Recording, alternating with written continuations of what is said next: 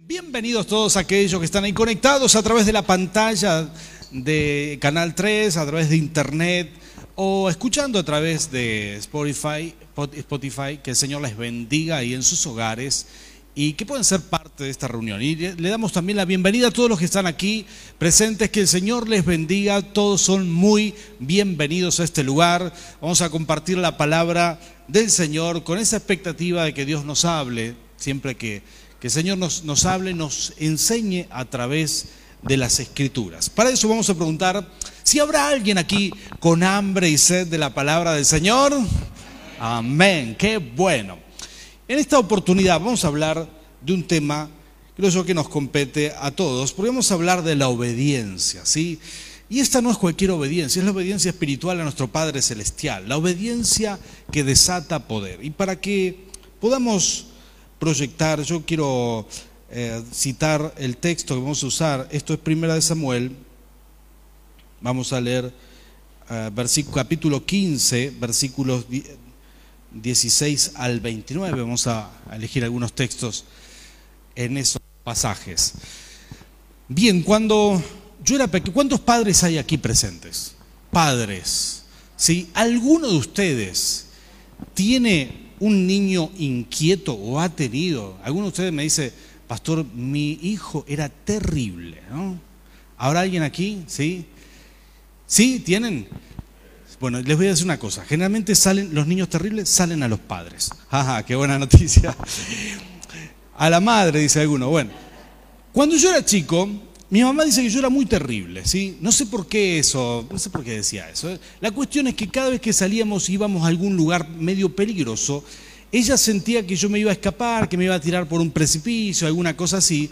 Entonces, que me iba a trepar a algún lugar. Entonces, ¿qué es lo que hacía? Me agarraba fuerte y después del paseo me soltaba. Y yo tenía los dedos de la mano marcados acá, ¿sí? Todo el camino porque no me soltaba ni loca, ¿no? Entonces yo decía, mamá, cuando yo crezca, voy a criar a mis hijos de otra manera.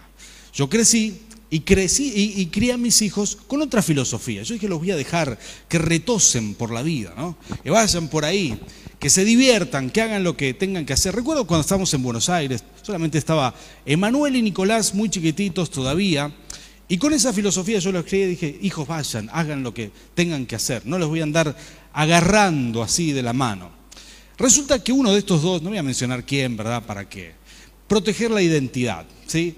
Uno de estos dos individuos pasó al lado de una escalera mecánica, y se colgó porque las escaleras mecánicas tienen la banda donde uno se agarra que acompaña la escalera. Uno de ellos se colgó pero del lado de afuera. Y esto era un shopping, iba, iba, iba muy, muy arriba, ¿verdad?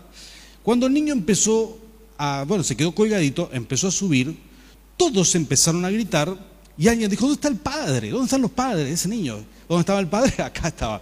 Cuando me doy vuelta, veo a este individuo colgado que iba subiendo por el lado de afuera, y claro, esto iba, iba a ser muy alto, ¿no? O sea, era, iba a ser muy peligroso. Entonces yo salí corriendo, ¿verdad? Ese es el momento que uno dice, ¿dónde está el padre? Y vos querés salir corriendo. Pero no, yo salí a rescatarlo a él y lo alcancé del talón y lo tiro y lo agarré y lo, y lo bajé porque esto se iba para arriba.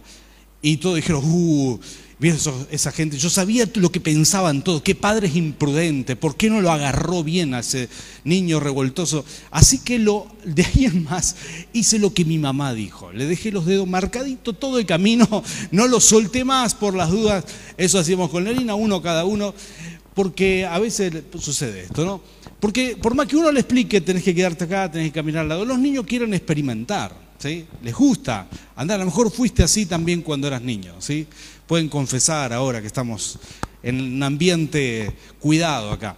Ahora, eh, esto sucede porque uno les enseña a los hijos, pero a veces los niños necesitan probar los límites, probar el borde de la desobediencia y, y necesitan experimentar las consecuencias. Creo yo que se asustaron tanto, los dos se asustaron con, con, toda la gente que gritaba y todo eso, que nunca más, nunca más hicieron algo así. Y a veces la desobediencia te hace reflexionar. Uno dice, wow, qué mal que la pasé con esto, ¿verdad? Así son las cosas en los, en los caminos del Señor, ¿sí? A veces uno hace la voluntad de Dios, hace lo bueno, hace lo que tiene que hacer. Pero por ahí se equivoca, por ahí nos equivocamos, por ahí em, le erramos al camino, tomamos malas decisiones y nos lamentamos y decimos, bueno, Señor, gracias por tus mandamientos, gracias por tus preceptos, porque al final nos protegen, como un padre que te dice, no hagas esto, porque al fin y al cabo Dios tiene esa buena intención para con nosotros. Yo quiero contarte la historia de Saúl, el primer rey que tuvo Israel. ¿sí? ¿Cuántos de ustedes les gusta leer la Biblia? Amén, gracias Señor que dijeron amén porque me estaba preocupando. Cuando uno entra en las escrituras, a mí estas historias me atraparon desde, desde que me convertí. ¿sí? Estas, historias han sido maravillosas para mí. Eh, la historia de Saúl es la historia del primer rey de Israel. El Señor cuidó de su pueblo, pero un día el pueblo le pidió rey este rey, comenzó a reinar y, quizás empezó a mostrar las complejidades de su corazón una vez que tuvo estuvo al poder, ¿no? Como una persona que llega a una gerencia, que llega a un lugar, a un puesto muy alto, y al final no era una persona muy sana. Ahí se nota todo eso. Se nota la soberbia, se nota la altanería, se nota cuando uno no está sano. Pero están esas personas maravillosas que llegan al poder y mantienen la humildad, mantienen el buen criterio, y así deberíamos ser todos nosotros, ¿verdad? Ahora, Saúl llegó a ese, al poder y Dios le da un mandamiento. Él le dice, tenés que ir y destruir un pueblo. Eran los amalecitas, era un pueblo bravísimo, eran malos, adoraban demonios. Y Dios le da una instrucción un poco compleja, pero típico de aquel tiempo les dice, tenés que ir y destruir todo, no tiene que quedar nada, ni una vaca, ni un ternero, no tiene que quedar nadie de ese pueblo, una instrucción un poco bélica, desde nuestros ojos, desde este tiempo, desde este mundo occidental, sentiríamos que esto es bastante atroz. Sin embargo, aquel tiempo, en aquel tiempo, no había liberación de demonios, la gente que estaba endemoniada solamente iba a seguir perjudicando. Eh, Dios sabía por qué tomaba esas decisiones. Él dijo, Saúl, tenés que ir y destruir a los amalecitas. Saúl fue, y, escuchen esto, le dice, tenés que destruirlo por completo, porque así, así pedía Dios a veces algunas cosas. Lo mismo había hecho con Josué. Josué entra a la tierra prometida y Dios le dice, Josué, vas a poder tomar todas las ciudades, pero esta ciudad, Jericó, quiero que la destruyas por completo. De ahí no tomes nada. Todo lo que hay en esa ciudad es pecado. Todo lo que hay ahí yo lo aborrezco. Hasta los terneros y, los animales están consagrados a los demonios. Todo tenés que destruir. No quede piedra sobre piedra. E eso mismo hizo Josué y destruyó todo. y Dios prueba el corazón y Dios prueba la obediencia de todos nosotros en oportunidades como esta, cuando Dios te manda hacer algo, cuando vos sentís que Dios te pide que, que, algo entregues, que cambies en algo. Todos nosotros podemos sentir este mandamiento de parte del Señor en algún momento de nuestra vida. Podemos sentir cuando Dios te dice, quiero que entregues esto, quiero que dejes esta actitud, quiero que perdones, quiero que reconcilies, quiero que, que en tu trabajo hagas lo correcto, y así empezamos a sentir de parte del Señor una y otra vez que sus mandamientos para nuestra vida nos ponen en orden, ¿no? Y ahí está en nosotros el obedecer o no obedecer, pero Dios está mirando, Dios está probando nuestro corazón. No sé si alguna vez has sentido algo así, pero Dios lo hace muy a menudo.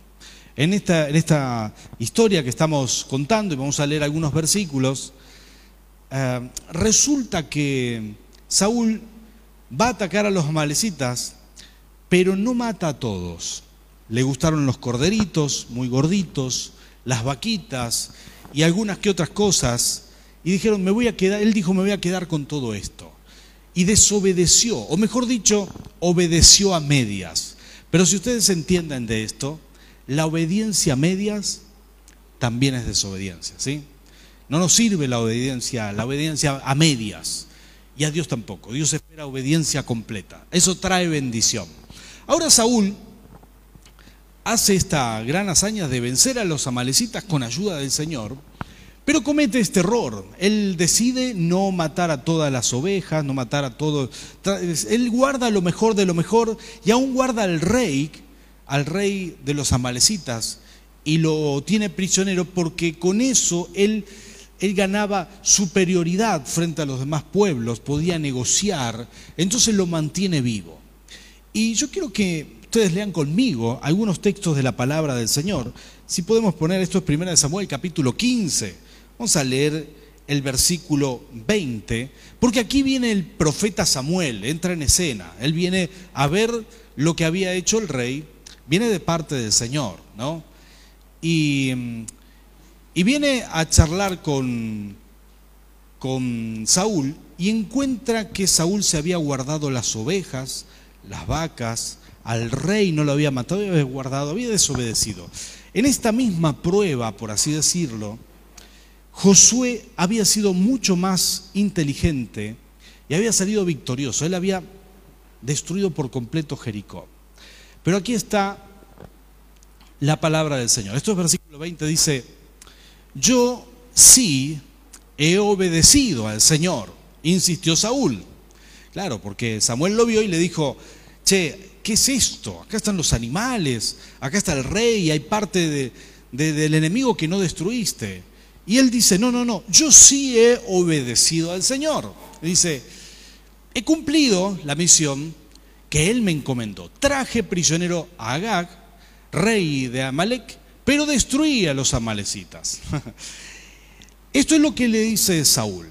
Ahora, Dios le había dicho, no, no, tenés que destruir todo, y al principal que tenés que destruir es Agag, el rey de los amalecitas, para que ese pueblo no se levante otra vez. Y Saúl decide desobedecer deliberadamente. Él toma una decisión en su corazón. Él ve que algo era mejor. Aquí es, mira, son estas cosas que Dios nos, nos habla, ¿no? ¿Para qué pedimos la ayuda del Señor si no estamos dispuestos a obedecer? ¿Para qué pedimos la guía del Espíritu si no vamos a andar por el camino que Él nos marca? Ahora, Saúl escucha lo que Samuel le había pedido y él decide obedecer a media. Esto es como alguien que dice, bueno, yo voy a perdonar, pero hasta un punto. Bueno, yo voy a hacer esto que Dios me pide, pero hasta cierto punto. Yo voy a tratar bien a mi familia, pero hasta aquí. El resto que me aguanten como soy. y, así, de alguna manera, Saúl representa para nosotros en estos días todas esas cosas que entregamos a media, que no le entregamos a Dios del todo. Esas decisiones que tenemos que tomar por el Señor.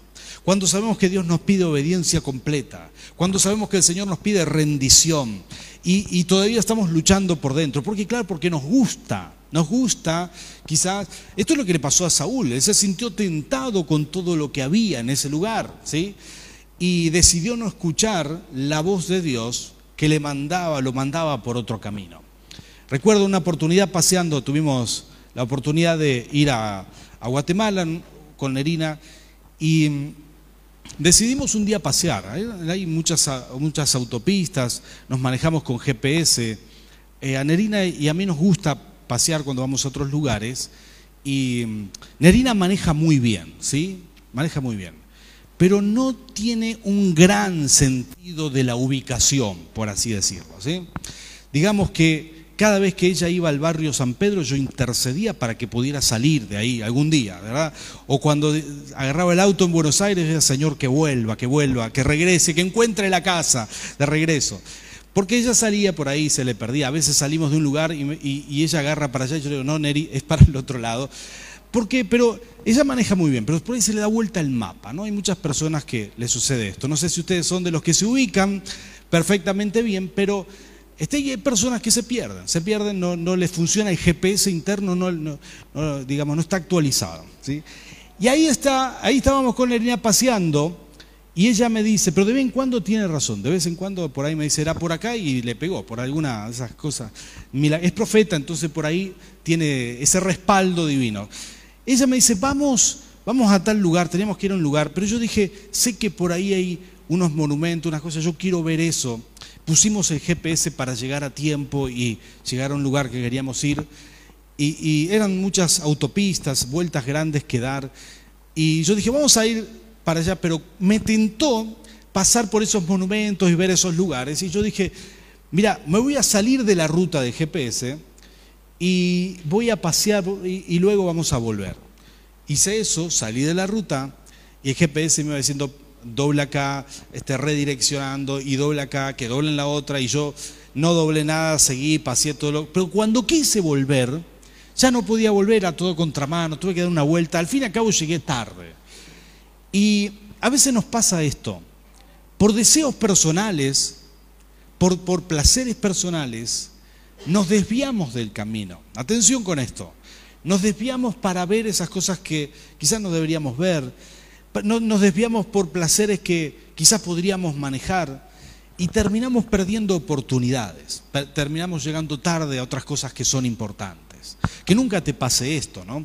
Esto le pasó a Saúl. Él se desvió. Él dijo, no, las, los corderitos, las vaquitas, el asado que me voy a hacer, ella se imaginaba todo y dijo, no, no, no, eh, me quedo con las vacas. Y eso no le agradó al Señor, no le agradó de ninguna manera. ¿Para qué queremos la guía del Señor si el Señor nos dice que ir por acá? Y terminamos yendo por, por, donde, por nosotros queremos. Así que Saúl ese día tuvo una, una amarga discusión con Samuel. El profeta Samuel, bien plantado, le tiró la oreja al rey, por así decirlo. Y le va a decir estas palabras que yo quiero que leas conmigo. Esto es Primera de Samuel capítulo 15, pero vamos a leer el versículo 23, porque así lo describe, así lo describe la Biblia, así lo describe. Estos son los textos que todos nosotros deberíamos tener subrayados. Dice, así la palabra del Señor dice, la rebeldía es tan grave como la adivinación y la arrogancia, diga conmigo arrogancia como el pecado de idolatría. Y como tú has rechazado la palabra del Señor, Él te ha rechazado como rey. La rebeldía es tan grave como el pecado de adivinación y la arrogancia como la idolatría. Así lo compara la Biblia.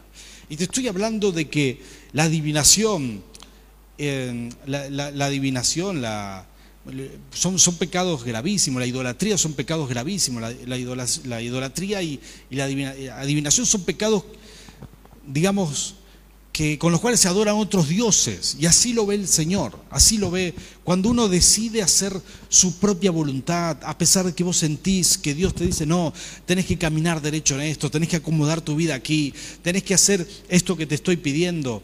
Sabes que mucha gente no permite que Dios trabaje en su corazón. Hay oportunidades que Dios nos, nos, da. Hay encrucijadas donde uno tiene que tomar una decisión. Quizás estás en tu trabajo y es una decisión donde tenés que ser honesto o, o no. Y ahí es donde vos tenés que obedecer al Señor. Quizás tiene que ver con tu matrimonio, quizás tiene que ver con tu chat, con las cosas que escribís. ¿sí? y, em, y uno a veces quiere forzar los mandamientos del Señor. Esta es la gran Saúl, ¿verdad? Saúl dijo, no, yo he cumplido todo cuando no era así. Él estaba forzando lo que Dios dijo. Dice, ah, yo maté a todos, solamente dejé a pero no era lo que Dios le había pedido. Entonces a veces uno dice, no, pero pastor, yo, yo he sido fiel, solamente estoy chateando con esa mujer. Esto no es infidelidad. Sí lo es. A veces queremos ver las cosas como nosotros queremos. Tratamos de forzar la aprobación de Dios, pero no se puede hacer eso. Eso no se puede hacer. El Señor aborrece la rebeldía, esta es la verdad. Y mientras más sumisos somos al Rey de Reyes, mejor nos va a ir en esta vida. ¿Cuántos pueden decir amén a esto? Mientras más dispuestos a obedecer, nos irá mejor. Mientras más sensibles para hacer la voluntad de Dios, mejor nos va a ir. Hay que practicar esto, hay que practicar la rendición voluntaria dejar que Dios nos bendiga, dejar que Dios nos ministre. ¿Sabes qué? Mientras todo esto sucedía, eh, bueno, Samuel le dice algo terrible, ¿sí? Dice que ahí estaban preparando las cosas para hacer un sacrificio a Dios de agradecimiento. Pero Samuel estaba, estaba muy disgustado. Samuel era un profeta digno, un profeta obediente, una persona intachable y le molestaba la actitud de Saúl. Dice que Saúl se hizo un monumento a sí mismo después de esa batalla, una locura, ¿sí? Eh, eh, Saúl tenía arrogancia, tenía soberbia. Y Saúl dice estas cosas, él dice, bueno, si Dios me rechaza, al menos quédate conmigo para que los soldados vean que tengo el respaldo, ¿sí? Miren qué interesante esto. Él, le dice a Samuel, quédate conmigo, vamos a hacer la ofrenda juntos, era algo que se hacía después de una batalla, de una victoria. Él dice, quédate conmigo para que los soldados vean. A Saúl le importaba la apariencia, le importaba más las apariencias frente a su gente que lo que Dios pensaba de él. Y esto es gravísimo, ¿no? Su interior estaba destruido, era una persona totalmente mal enfocada. Y Samuel se molesta con él y dice, no, no, yo no me voy a quedar a este, a este holocausto, a esta, a, esta, a esta ofrenda. Sos una persona rebelde. Entonces Samuel se va, da la vuelta y miren este detalle que dice la escritura. Esto es el versículo 27, primera de Samuel 15, 27 y 26. Detalles que la Biblia muestra aquí que son realmente maravillosos, porque aquí nos muestra la intensidad de cómo ocurrieron, cómo sucedieron estas cosas. Dice, cuando Samuel se dio vuelta para irse, Saúl lo agarró del borde del manto y se lo arrancó. ¿sí? Dice, entonces Samuel le dijo, hoy mismo el Señor ha arrancado de tus manos el reino de Israel y se lo ha entregado a otro más digno que tú. Diga conmigo, digno. Samuel se estaba dando vuelta y se iba y, Saúl dijo, no te vas a ningún lado, lo manoteó, lo quiso traer de vuelta y sin querer le, arrancó el manto, que para un profeta era algo muy importante. ¿sí? Ustedes verán el manto de Elías, que después pasa a Eliseo. El manto de Samuel era muy importante, podía romperle el, manto. Pero él se lo tironeó y le rompe el, filamento, le rompe el, le rompe el borde del manto. Y esto llama mucho la atención, porque lo que hace Saúl es una profecía en su contra. Samuel se da vuelta y le dice, Saúl, ¿sabes lo que hiciste? Estás profetizando en tu contra. Así como me arrancaste el borde del manto, de la misma manera Dios te arranca el reino. No vas a ser más rey de Israel. Y le continúa diciendo, tu descendencia hubiera sido el Mesías, el Cristo. Pero ahora no, el Cristo no va a nacer de ti. Ustedes saben, después de de Saúl, vino el rey David, tremendo rey.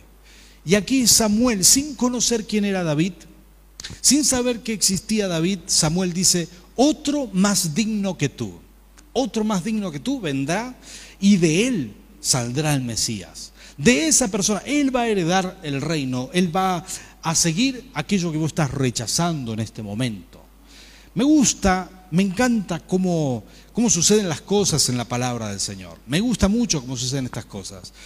Eh, Saúl era una persona que no le importaba obedecer ni agradar a Dios, pero David era una, persona digna de ese lugar. ¿Cómo puedo yo ser digno de, de servir al Señor? Bueno, con obediencia, esforzándome en la obediencia. Es David que va a decir, Salmo 119, 11, en mi corazón he guardado tus dichos para no pecar contra ti. Ese era el corazón de, David, un corazón conforme al corazón de Dios. El corazón de David era, una, era un corazón que se preocupaba por agradar al Señor.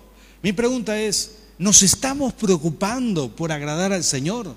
Porque Saúl se preocupaba por agradar a las personas. Él se preocupaba a ver qué iban a decir sus soldados y la gente ahí.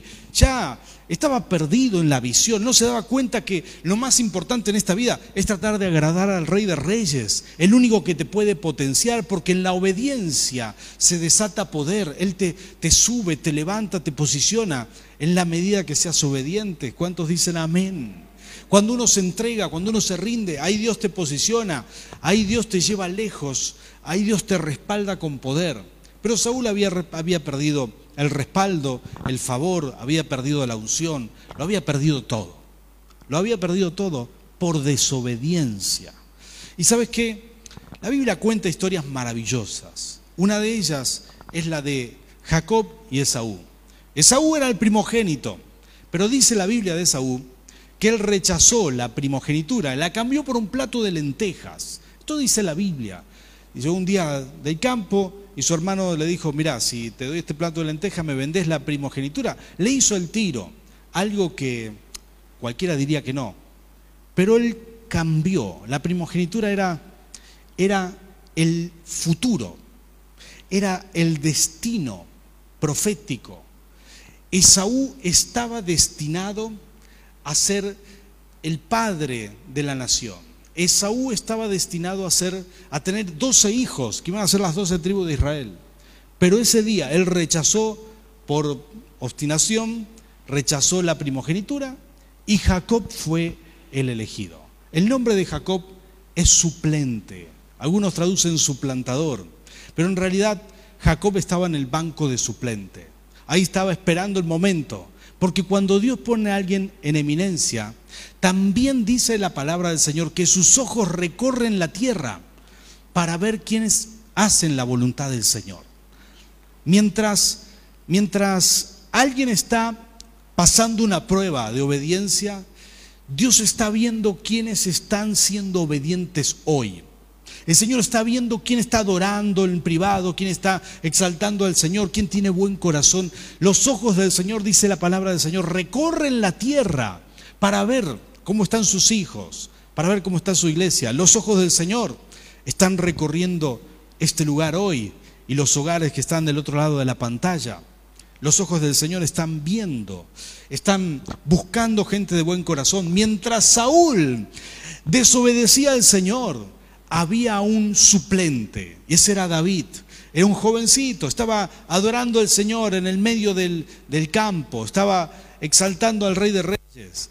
Pero por palabra profética, Samuel no lo conocía, pero el Espíritu le guió y le dijo, alguien más digno que tú seguirá el reino. Porque cuando alguien desobedece, ahí está el Señor preparando al suplente. Ahí estaba, estaba David en el banco, ¿sí? Y Dios le dice, levántate David, nosotros somos un país futbolero, entendemos esta alegoría, levántate, vamos, empezá a calentar, sacate los pantalones largos, empezá a elongar que vas a entrar a la cancha en cualquier momento. ¿Sabes qué?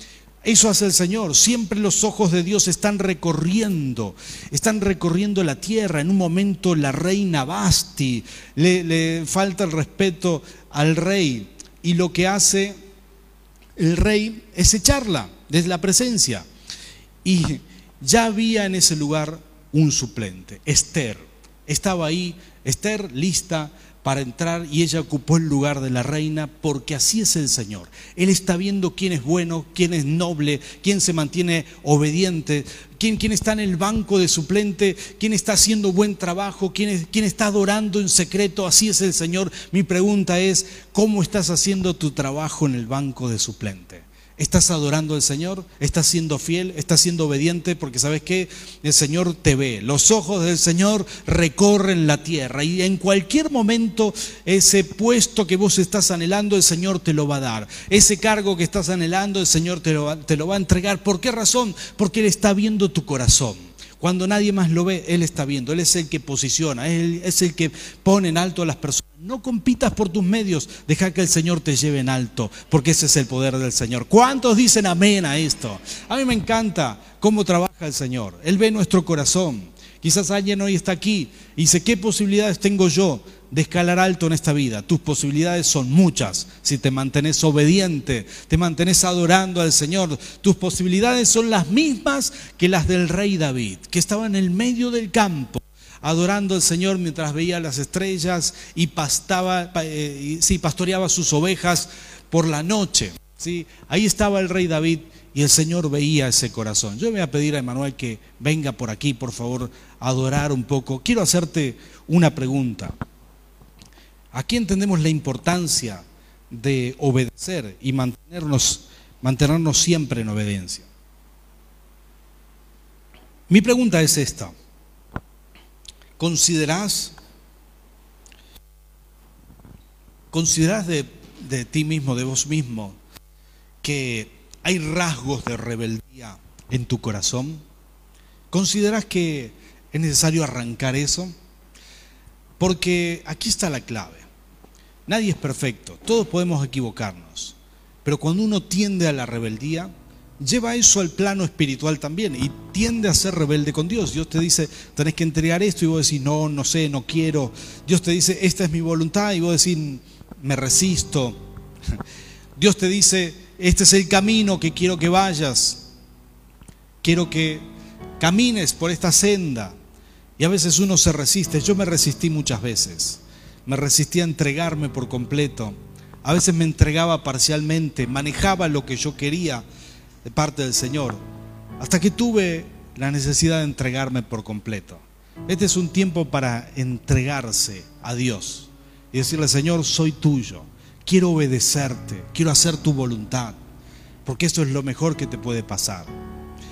A veces no nos rendimos a Dios por nuestras heridas, por nuestros enojos, por nuestra ira interna, por la ira interna. Recuerdo algo que me pasó a los 14 años. Fue ese accidente en moto que cambió mi perspectiva de la vida. Yo recuerdo que choqué y me metí de lleno, choqué un auto de frente, me metí y entré al, al auto por el parabrisa. Parabrisas de aquel momento que se hacían pelotita y no eran los parabrisas laminados que vienen ahora, donde uno rebotaría ahí, ¿verdad? No, estos, por suerte pude entrar. Caí en el asiento de acompañantes, ¿sí? una cosa insólita. Choqué un médico que después me atendió, el que manejaba era un médico, me bajé por la puerta, ¿sí? entré por el vidrio, manejé y me bajé por la puerta. De hecho, te digo, si vas a chocar, esta es la mejor manera, te lo recomiendo. En realidad es el poder de Dios, que estaba ahí cuidándome en cada detalle, ¿no? El médico me atendió, me dijo, solo tenés este problema acá, una cicatriz que llevaré toda la vida con gusto. Me dice, no, esto, esto no es nada. Se me cortó por los vidrios eso que se metieron ahí y la moto quedó abajo del auto. De hecho, cuando vino mi madre, que vivía a pocas cuadras de ahí, vivíamos muy cerca, lo que ella vio fue la moto debajo del auto y se desmayó. ¡Pac! Quedó rendida. Así que en la ambulancia me llevaban a mí y a mi vieja junto, desmayada, y allá se enteró que yo estaba bien en el, el hospital. Pero lo curioso que me pasó fue que cuando yo estaba perfectamente bien, solo tenía esa herida, me tenían que coser, era bastante grande, le entraron muchos puntos.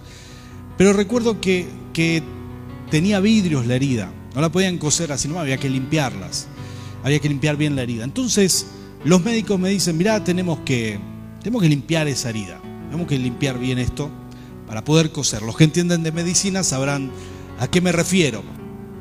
Entonces me, me explican, hay pedacitos de vidrio, esto y aparte está sucio, vamos a limpiarlo.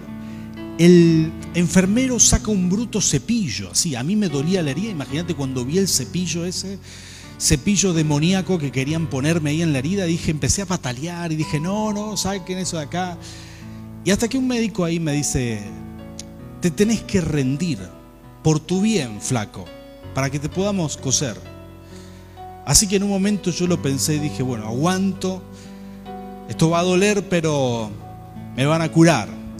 Así que hice lo que el médico me dijo. Dejé de patalear y de decir las cosas que estaba diciendo en ese momento y dije, adelante, metele ese cepillo desgraciado. Resulta que antes del cepillo el médico puso una inyección de anestesia que yo no había visto. Él tenía la jeringa en la mano, pero yo no la había visto.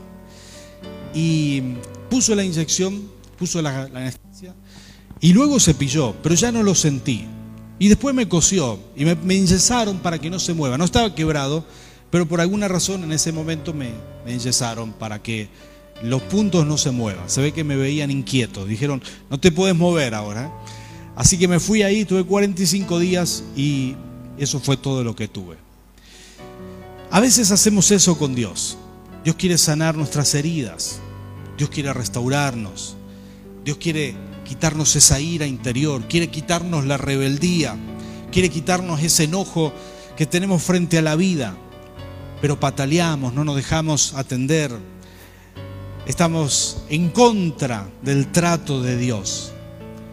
Y cuando vos te rindas, vas a experimentar la anestesia, la calma, cómo Dios se ocupa de los detalles, cómo Dios te sana y te restaura, cómo Dios se ocupa de cada detalle en tu vida. Así fue en la mía.